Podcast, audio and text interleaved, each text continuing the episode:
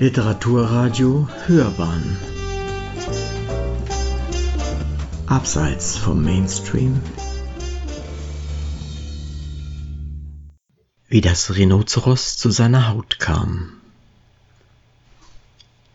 Es war einmal auf einer unbewohnten Insel an der Küste des Roten Meeres, da lebte ein Mann, von dessen Hut die Sonnenstrahlen in mehr als orientalischer Pracht reflektiert wurden. Und der Mann lebte am roten Mann mit nichts als seinem Hut und seinem Messer und einem Kochherd von der Art, den man keinesfalls anfassen darf. Und eines Tages nahm er Mehl und Wasser und Korinthen und Pflaumen und Zucker und so weiter und so weiter und machte sich einen Kuchen. Es war wirklich ein erlesenes Nahrungsmittel und er setzte ihn auf den Herd, weil er auf dem Herd kochen durfte, und er backte ihn und backte ihn, bis er ganz fertig braun war und höchst sentimental duftete.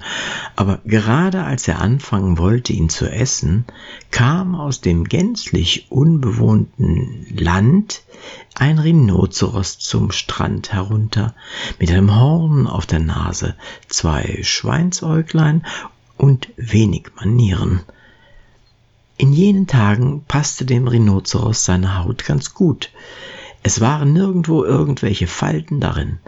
Es sah genau aus wie das Rhinoceros von der Arche Noah, aber natürlich viel größer.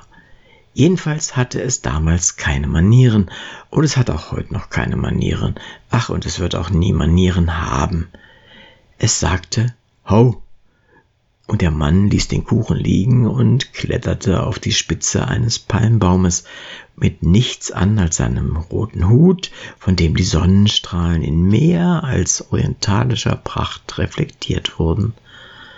Und das Rhinoceros warf den Herd mit seiner Nase um, und der Kuchen rollte in den Sand, und es spießte den Kuchen auf das Horn auf seiner Nase, und es fraß ihn und ging fort, wobei es mit dem Schwanz wedelte das verlassene und gänzlich unbewohnte Land, welches an die Inseln Bad Sanderan, Sokotra und die Vorgebirge des größeren Äquinoktiums angrenzt. Da kam der Mann von seinem Baum herunter und stellte den Herd wieder auf die Beine und rezitierte folgenden Vers, welchen, weil du ihn ja noch nicht gehört hast, ich dir nun vortragen werde. Der, Wer tut versuchen, des Mannes Mannes Kuchen, wird fürchterlich dann fluchen. Aber das hat viel mehr zu bedeuten, als du denkst. Weil es vier Wochen später eine Hitzewelle am Roten Meer gab und alle ihre sämtlichen Kleider auszogen, der Mann nahm seinen Hut ab, aber das Rhinoceros zog seine Haut aus und trug sie über der Schulter, als es zum Strand herabkam, um zu baden. In jenen Tagen wurde sie am Bauch und mit drei Knöpfen zugeknöpft und sah aus wie ein Regenmantel. Es sagte überhaupt nichts über den Kuchen des Mannes, weil es ihn einfach ganz aufgefressen hatte.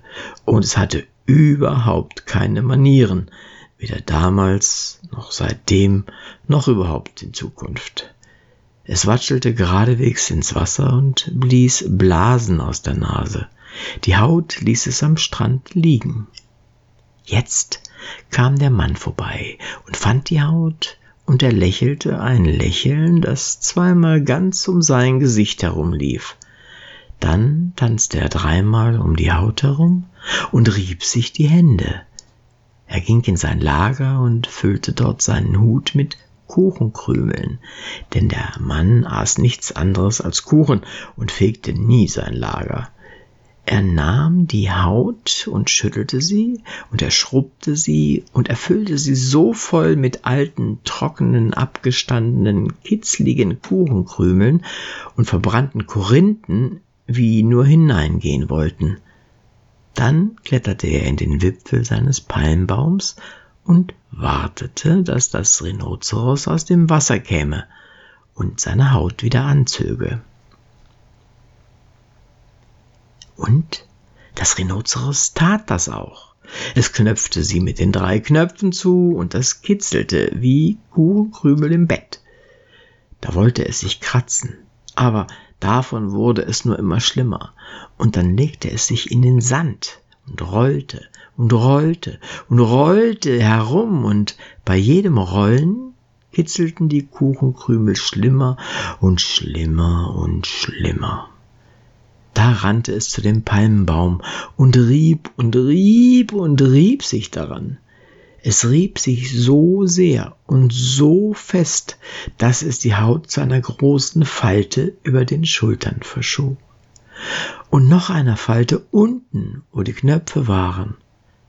Aber dabei rieb es auch die Knöpfe ab.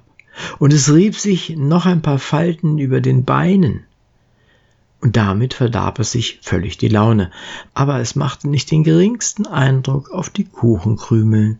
Sie blieben unter der Haut und kitzelten.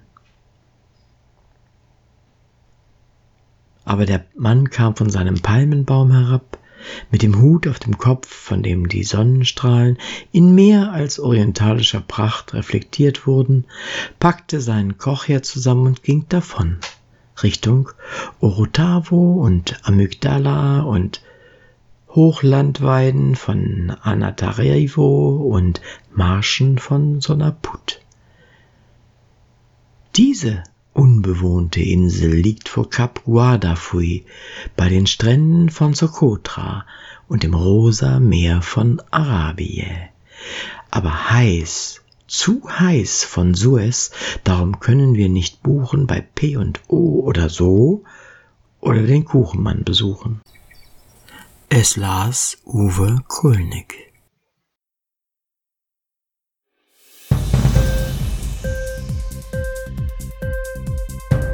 Hat dir die Sendung gefallen?